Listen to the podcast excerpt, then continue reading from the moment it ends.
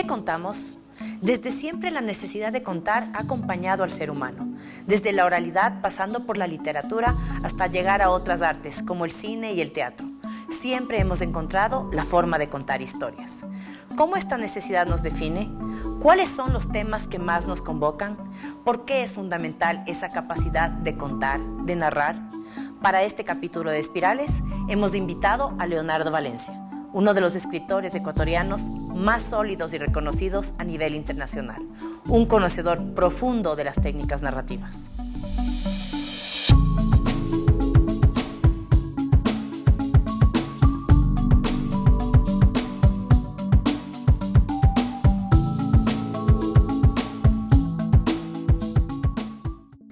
Leonardo, ¿qué contamos?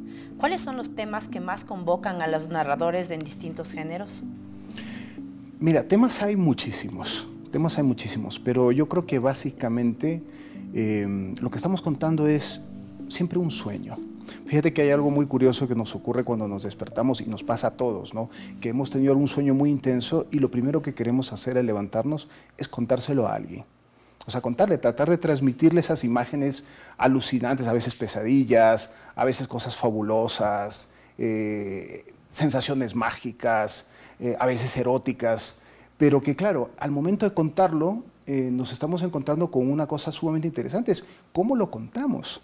O sea, no solamente el qué, sino el cómo lo contamos. Y nos damos cuenta en ese momento de la enorme dificultad que implica trasladar esas emociones. Y sin embargo, lo logramos. Y sin embargo, algo transmitimos.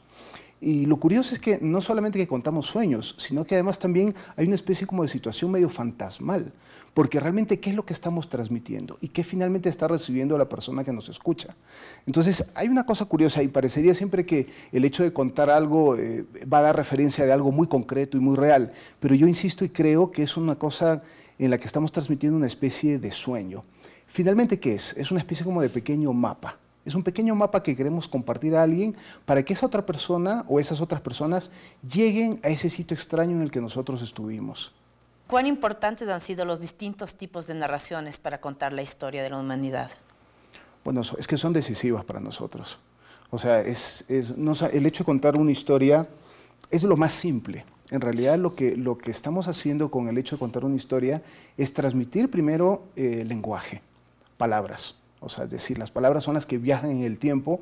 Por eso cuando yo te decía el tema del sueño, a mí una de las cosas que me, emociona y no deja nunca de emocionarme es pensar, por ejemplo, que tú puedes leer un cuento o un libro que fue escrito hace un siglo, hace diez siglos, hace muchísimo tiempo, a veces milenios, y sin embargo llega a nosotros. ¿no? Entonces ha habido muchas maneras de contar historias y cada vez habrá más nuevas formas de contarla, ¿no? inclusive formas de contarla que ya van más allá de la palabra, o sea, toda la cultura del cine, estos más de 100 años que tenemos con la cultura del cine, están transmitiendo historias. Es un momento importante para el, hecho de contar, ¿no? pero vendrán nuevas formas para contar, no sabemos cuáles son. Vendrán y, hay que estar abierto a esa aventura. ¿no? ¿Por qué la literatura es un arma poderosa para entender el mundo? Porque es un mapa, insisto, de lenguaje eh, que de alguna manera eh, establece, mm, establece algo relativamente fijo. O sea, es decir, está transmitiendo algo que nosotros podemos tocarlo. O sea, cuando cogemos un libro, cuando cogemos un libro, no está el autor, a lo mejor no está el lector, pero esto queda. Me explico, esto queda. Entonces, esto de aquí, insisto, nos da una especie como de fijación para poder detenernos un momento y observar qué se ha vivido, qué se ha soñado, qué se ha deseado, qué es lo que no se ha tenido. Es decir, es una especie como de testimonio de toda la riqueza humana. Entonces, obviamente que una, una novela, un libro no, no, va a dar toda la experiencia humana, pero ese cúmulo de libros, ese cúmulo de escrituras, están dando testimonio de eso y podemos nosotros observarla. Y, no solamente eso, sino que también nos permite ganar experiencias. Fíjate tú que a veces se hace una especie de oposición entre el hecho de leer y, tener experiencias y la vida. Yo creo que esa es una distinción falsa. O sea, yo creo que el hecho de leer, la lectura nos comparte experiencias, nos permite tener experiencias a lo mejor de sitios o de situaciones que nunca podríamos vivir pero la literatura nos permite entrar en ellas. Y después también la experiencia, hay que saber leer la experiencia, no basta tenerlas. hay que saber recordarlas, hay que saber contarlas a su vez, porque eso potencia la experiencia. Entonces, si te das cuenta que están en nexo, o sea, que ese, mito de separar las cosas en, en blanco-negro es falso. O sea, en realidad están comunicándose profundamente. ¿no?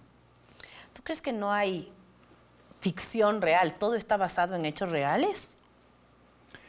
Mira, eh, esa, esa frase que has utilizado, basado en hechos reales, o sea, la frase dice, cuando ves una película empieza diciendo basada en hechos reales no nos detenemos en la palabra.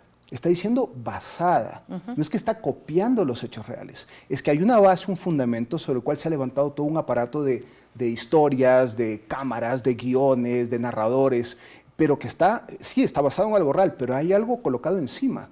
Una especie, insisto, es una especie como de fantasmagoría, una especie como de ficción justamente, que ayuda a que esa experiencia real llegue a nosotros. Pero está basado nada más. Nunca podemos acceder a esa realidad.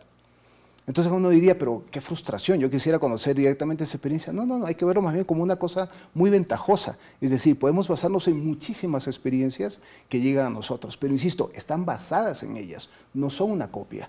Yo he escuchado algunas veces y psicólogos dicen que, claro, mi verdad es la historia que yo me cuento y a veces está muy alejada de la realidad. ¿Cuánto nos puede afectar como seres humanos vivir en esta historia que yo me cuento y, no, no mirar lo que está pasando alrededor. A ver, lo que pasa es que, claro, la pregunta siempre es qué es lo real. O sea, ¿dónde está la dichosa realidad? Yo creo que ahí es donde se suman eh, las distintas historias. Yo creo que tenemos que escuchar distintas historias. Mira lo que pasa con las familias. O sea, cada quien tiene una versión, la versión del abuelo, la versión del nieto, la versión del primo, la versión del tío. ¿Dónde está la verdadera historia? La verdadera historia la verdad, por decirlo así de alguna manera, es esa suma de esas distintas versiones. Porque no podemos tocar ese punto de lo real. Yo sé que los periodistas me van a decir, pero no es verdad, o sea, una crónica periodística pues toca directamente lo real. Sí, está basado, es el, es el intento más, más exigente de la ficción por tocar lo real. Pero aún así están utilizando lenguaje, están utilizando palabras. Y ese periodista, ese cronista, tiene una subjetividad, tiene una sensibilidad, tiene una emoción y por lo tanto está dando también un sesgo. Entonces yo creo que no hay que preocuparse por querer pretender encontrar ese relato que dice la verdad. Yo creo que lo que hay que encontrar es esa suma de distintos relatos a partir de lo cual podemos pensar que a lo mejor hay algo que se aproxima a esa verdad. Y la verdad podrá ser mi interpretación, que está basada también en mi experiencia, en mis vivencias, en lo que creo, en lo que defiendo, y a partir de eso interpreto y se vuelve una verdad. Bueno, uno tiene una convicción cuando interpreta algo, uno cree algo, ¿no? Pero es bueno empezar a dudar, es bueno empezar a dudar. Es decir, yo creo que los relatos eh, que creen que tienen la verdad absoluta son a veces problemáticos. Es decir, y dudar es bueno, dudar es bueno porque te abre la perspectiva. Es como que te estuviera diciendo, y fíjate tú que la gran literatura hace eso. La gran literatura no transmite, este, no tiene la pretensión de transmitir una verdad. Te va a dar versiones contrapuestas. O sea, tú vas a coger una novela y te va a decir, este personaje eh, es malo según unos y es bueno según otros. ¿En qué nos quedamos? Entonces, mm, yo creo que en ese sentido, pues sí hay que saber escuchar lo que los relatos nos quieren decir, que a veces llevan también sus propias dudas. O sea, nos están diciendo, ojo que puede haber sido esto, pero también lo otro. Y en ese sentido, pues es muy, es muy positivo, ¿no? ¿Cómo ves el futuro de la literatura y otras formas de arte ante los avances tecnológicos? Bueno, la pandemia nos puso a asistir a presentaciones virtuales, a, también a obras de teatro por Zoom. Sí. ¿Qué nos espera? Mira, a veces hay una especie, volviendo nuevamente a la, idea del cine, ¿no? el temor frente al cine, que pasó lo mismo con el tema de la pintura y la fotografía. ¿no? Cuando vino la tecnología de la fotografía, los pintores parecía que tenían que ponerse a temblar. ¿no? Bueno, yo creo que aquí eh, es más o menos lo mismo. Es decir, a veces hay una preocupación innecesaria. En realidad, si tú te das cuenta, una novela, esto es tecnología. Esto, este, esta cosa que vemos aquí, este libro, esto es tecnología. Y una tecnología muy sofisticada. Recuerda que antes se escribía en rollos, en papiros y esto, ¿no? Ahora está obviamente cambiando porque ahora podemos leer en celulares, podemos leer en ebooks. Eh, pero siempre sigue ocurriendo lo mismo, el hecho de contar una historia. Y hay historias más breves y hay historias más largas. Entonces, en ese sentido, todo se irá adaptando, pero las historias se seguirán contando. ¿Por qué? Porque es una necesidad humana ineludible necesitamos al, levantarnos, al despertarnos, contar ese sueño que tuvimos. Justamente, la pregunta que iba a hacer es, del ser humano tiene la necesidad de contar historias. Quienes no tienen esa habilidad de escribir, ¿qué es lo que necesitaría el ser humano para, o, qué recursos debería utilizar para contar historias y darles la fuerza para primero enriquecerse a sí mismo y aportar al resto? ¿Sabes que hay un mito al respecto eso de la escritura? O sea, yo creo que lo central es contar es esto. Todos contamos historias. O sea, nuestro cerebro es narrativo. O sea, e, eso es lo interesante. Y fíjate tú, desde el momento que elegimos vestirnos de determinada manera, estamos ya contando una historia. Entonces, estamos hechos de narración, estamos atravesados de narración. El problema es cuando uno quiere utilizar palabras por escrito. Entonces, ahí lo que yo siempre digo, o sea, no hay que, no hay que creer primero en, no hay que aprenderse de memoria un diccionario, eh, no hay que tratar de escribir con el estilo más elevado posible, no. Yo creo que lo que hay que hacer es básicamente eh, tratar de escuchar, escucharse uno mismo, tratar de escucharse uno mismo y no forzar lo que uno quiere contar. Tienes que contar lo que te salga, lo que sea tuyo, me explico, lo que realmente sea tuyo, aunque sea minúsculo, ¿no? Entonces, eh, y sobre todo no hay que esperar la inspiración, o sea, es una cuestión de disciplina es una cuestión de práctica. Eh, y los escritores son como los músicos que se pasan todo el día tocando el piano, tocando el violín, o como los deportistas que tienen que entrenar todos los días una cantidad de horas. Igual pasa con los escritores. O sea, tenemos que ensayar, tenemos que practicar. Entonces, las páginas no se escriben perfectas. O sea, nosotros, claro, nos llegan los libros en las bibliotecas, los grandes clásicos, obras que parecen perfectas, que nacieron así. No nacieron así. Nacieron con un montón de problemas, con interrupciones, con situaciones muy complicadas para los creadores. Lo que pasa es que es una historia que pocas veces se ve. ¿sí ves? Pero basta que veas los diarios o las correspondencias de escritores y vas a ver que surgieron con dificultades que tuvieron que hacer muchos borradores. Ahí eh, contaba Hemingway, por ejemplo, que él había cuentos que él había escrito el inicio del cuento decenas de veces. Escritores que han rehecho páginas cientos de veces. Lo que pasa, claro, te llega a la página final. Entonces es una cuestión de práctica. No hay que tenerle miedo a la escritura. El lenguaje está hecho para nosotros, pero sí es necesaria esa práctica sin esperar la inspiración. Todos los cuentos que contamos deben tener un destinatario, un receptor. Sí, siempre lo tienen. O sea, siempre lo tienen porque el mismo hecho de utilizar un lenguaje está pensando, eh, se está pensando en la comunicación. El problema es que no siempre sabes quién es tu lector. Cuando volvemos a la imagen del sueño, tú te levantas en la mañana y tienes al lado a, la persona que está contigo y tú le cuentas ese sueño. Tú sabes a quién está destinada esa historia. Cuando escribes, no. Y eso eh, es una cosa que a mí me emociona. Fíjate, una de las cosas que a mí más me emocionó cuando yo empezaba a escribir, yo tenía 20 años, es que me habían publicado un cuento en una revista. Y un día me encontré con un antiguo profesor que me dijo, Leonardo, leí tu cuento. Y yo estaba emocionado, qué bien lo leyó. Y me dijo, pero no sabes dónde lo leí, en Costa Rica. Y de pronto yo me quedé pensando, dije, ¿y qué hacía mi cuento en Costa Rica? Yo sé que te puede sonar muy banal, pero a mí me emocionó. Es decir, ese texto se alejó de mí, viajó, y alguien en un sitio desconocido pronto te lee. ¿sí ves? Alguien está escuchando tu sueño y eso me parece una maravilla, ¿no? Entonces, eh, no sabemos a quién, para quién escribimos. Piensa tú, por ejemplo, esos escritores o escritoras que escribieron hace 200, 300 años. ¿Iban a imaginar que tú o yo íbamos a leer sus textos? Probablemente sí, pero no sabían exactamente quiénes éramos. Y eso lo vuelve emocionante, ¿no? Es una, una especie como de lanzar una botella al mar, ¿no? No sabes a quién va a llegar. ¿Qué, ¿Cuáles son los recursos para enriquecer eso que estamos contando? Nuevamente la idea de que uno tiene que aprender a escucharse a sí mismo. ¿Y escucharse a sí mismo qué significa?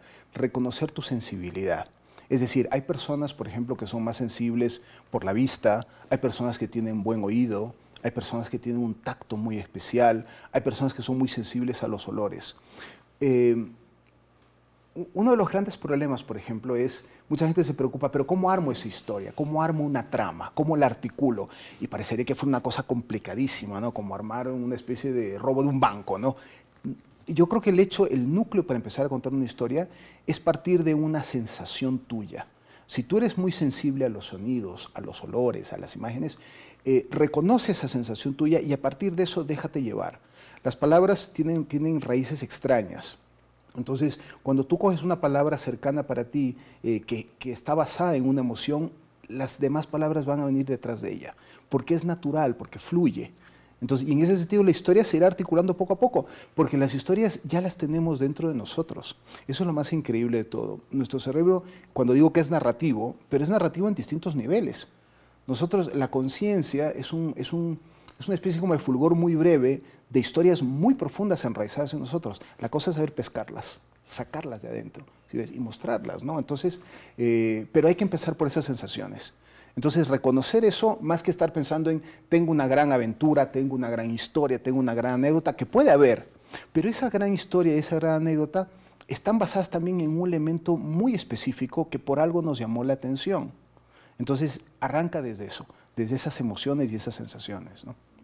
Y este ejercicio de contar historias donde nos sensibilizamos, donde exploramos nuestros sentidos justamente para darle todos los detalles posibles a lo que estamos contando, nos puede ayudar a nosotros también a resolver los conflictos internos, a aclararnos del panorama, a indicarnos del camino? No sé si indica un camino. Yo creo que aquí cada escritor y cada escritora te puede dar una versión distinta, ¿no? Fíjate que yo he llegado a la conclusión de que probablemente una de las cosas buenas de escribir, que efectivamente hay algo, hay algo terapéutico, hay algo que te alivia, me explico, el hecho de poder contarlo volvemos nuevamente a la imagen del, sueño que contamos en ¿por qué lo tenemos que contar? Ya lo vivimos, ya lo tuvimos, ya tuvimos esa emoción, pero queremos contarlo como que si quisiéramos descargarnos de él. Y esa es una cosa que a mí me intriga. O sea, me da la sensación que en el fondo escribimos para liberarnos de algo que es mucho más grande que nosotros mismos. Y esa liberación es maravillosa. Eh, es una liberación obviamente que tú le estás pasando, le estás dando un don a otras personas, estás donando algo tuyo, ¿no? Como que donar a sangre, ¿no? Eh, pues sí, o sea, estás donando eso y tú te estás aligerando, te, va, te permite renovarte para volver a tener nuevamente nuevos sueños, como que de alguna manera te descargas para que esos nuevos sueños broten, para que no se quede todo contigo únicamente, ¿no? Y en ese sentido es generoso, ¿no? Si tuviéramos un superpoder de escuchar, todos tenemos esa, necesidad de contar, de expresarnos y, de organizar también las ideas, ¿no? Yo creo que a veces tenemos muchas cosas en la mente posiblemente el, escribir sea una de las formas que nos va a permitir a nosotros aterrizar lo que estamos pensando y poder darle un orden. Eh, para una persona que no necesariamente está esperando en publicar, sino que quiere utilizar justamente la escritura para para, que les, para hacerle más útil a, sus ideas, a sus pensamientos, ¿qué recomendaciones le darías? Bueno, yo creo que es, fíjate que eh, esto que parece tan complejo es muy sencillo. Hay que coger una pluma y coger un papel. O algo más simple, el tema de los diarios el querido diario, ¿no? Es decir, ese texto que no creemos que nadie lea. O sea, no es alguien que quiere ser un escritor que va a publicar su libro y quiere tener miles de lectores, ¿no? No, es, un diario donde vas a escribir algo tuyo y que no quieres que nadie lo lee. Fíjate tú, esa escritura donde básicamente parecería que tú te estás comunicando contigo mismo y efectivamente lo estás haciendo. Lo hacen también los escritores. Bueno, yo creo que llevar una libreta, un apunte, eh, insisto, no hay, que, no hay que preocuparse por contar mucho. Lo que hay que hacer es anotar aunque sea una palabra una palabra. Hay muchos escritores, a mí hay una escritora que me gusta mucho que es Marguerite Duras, esta escritora francesa, ella decía que al momento de escribir ella colocaba una serie de palabras, como que las dibujaba en el papel, ¿no? No sabía la historia que quería contar, pero escribía palabras. Esas palabras, nuevamente, se atraen, es una especie como de constelación, como una órbita que se va moviendo, como asteroides que están ahí flotando en el espacio, que no sabes a dónde van, pero algo significan, ¿sí ves? Entonces, yo creo que hay que volcarse y, apuntar, escribirlas, ¿no? Entonces, aunque no se sepa a dónde se dirigen, es un poco como el dibujante, un escritor finalmente es un dibujante, es decir, alguien que está transmitiendo algo que lo está pasando al papel, y de verdad que ayuda mucho, de verdad que ayuda mucho porque efectivamente te, te aligera, eh, te permite eh, hacer esa pequeña descarga de esas imágenes que están detrás tuyo, ¿no? Entonces, si alguien las lee bien, y si no las lee, no importa, quedan para ti, ¿no? Posiblemente sin esperar que suenen bonitos, sino que suenen reales, auténticas. Es que si son auténticas siempre van a sonar bien, siempre van a ser palabras, palabras bonitas. Si corresponden a ti, siempre van a ser hermosas. Me explico, porque están transmitiendo una necesidad no es solamente la, formalidad del lenguaje, no, no, están transmitiendo esas, palabras tuyas que son tuyas. Entonces, obviamente, para ti van a transmitir toda esa emoción y van a ser hermosas por sí mismo, ¿no? Entonces, tiene que ver mucho con la autenticidad. Hay el, el hecho de la escritura tiene que ver con el hecho de poder escucharte y poder decir tus palabras. Ahora, eso parece fácil, pero toma tiempo. Toma tiempo ah, porque hay que empezar a reconocer cuáles son tus palabras. El lenguaje es, es, una imagen que me gusta mucho, es como un río muy torrentoso, te arrastra, te arrastra porque es el lenguaje de nuestra época, es el lenguaje, estamos permanentemente bombardeados de lenguaje, eh, los titulares, la prensa, las canciones, las personas a nuestro alrededor. Y de esa, en ese río torrentoso hay que tratar de manejar tu pequeña barca y tratar de abrirte camino con tus palabras. ¿Me explico? Porque es un río muy torrentoso, muy grande, es la humanidad que viaja con nosotros. Pero hay que ir encontrando las tuyas. Y las tienes, pero a veces no las ves. No las ves. Han venido contigo, porque son palabras que ya se quedaron en ti desde tu infancia, desde tus recuerdos, tus historias personales, pero hay que saber reconocerlas y sacarlas de este río torrentoso. Y ahí poco a poco se va armando tu propia escritura. Bueno, hablaste que, que no debemos esperar la inspiración, porque tal vez eso también es nos vuelve más críticos y duros con nosotros mismos, esperando comenzar a escribir. Y, hablabas de, la práctica y el trabajo. ¿Cuál es el papel de la inspiración o cómo la visualizas tú? A ver, yo creo que el tema de la inspiración no es que sea mala la inspiración, o sea, la inspiración es buena. El problema es que no viene cuando tú la llamas. O sea, justamente es impredecible. Entonces, eh, no puedes, si quieres escribir, no puedes estar supeditado a que un momento estés emocionado o que veas un paisaje maravilloso y ese momento te, animes a escribir. De hecho, es hasta empobrecedor. Yo creo que cuando estás viviendo algo emocionante, olvídate de las palabras, vívelo. Eh, y después vendrán. Entonces, ¿por qué, ¿por qué digo esto aquí? Porque la inspiración no es buena consejera para el escritor.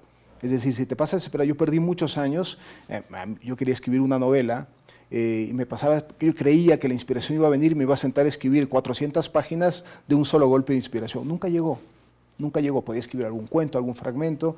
Entonces, eh, no hay que confiar en ella, me explico. Entonces, como decía alguien, si va a venir la inspiración, que te encuentre trabajando. Entonces está muy bien y ahí la puedes aprovechar. En realidad no hay tanto mito. O sea, no quiero que esto parezca una especie como de mitificación. En realidad tiene que ver con nuevamente lo que señalaba de la disciplina. Es decir, es una cosa que tiene que ver con nuestro cerebro.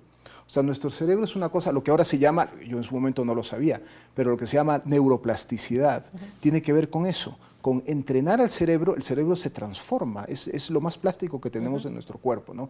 Entonces, si tú tienes esa disciplina para escribir todos los días, el cerebro se va transformando y va articulando toda la riqueza de tu experiencia y la canaliza de la mejor manera. ¿Sí ves? Entonces, por eso no hay que confiarse en la inspiración, sino más bien ir poco a poco moldeando el cerebro para que la inspiración surja día a día. Y surge día a día. Eso es lo maravilloso. Tú la puedes estimular y efectivamente va a llegar. Entonces, y será, a veces es muy discreta.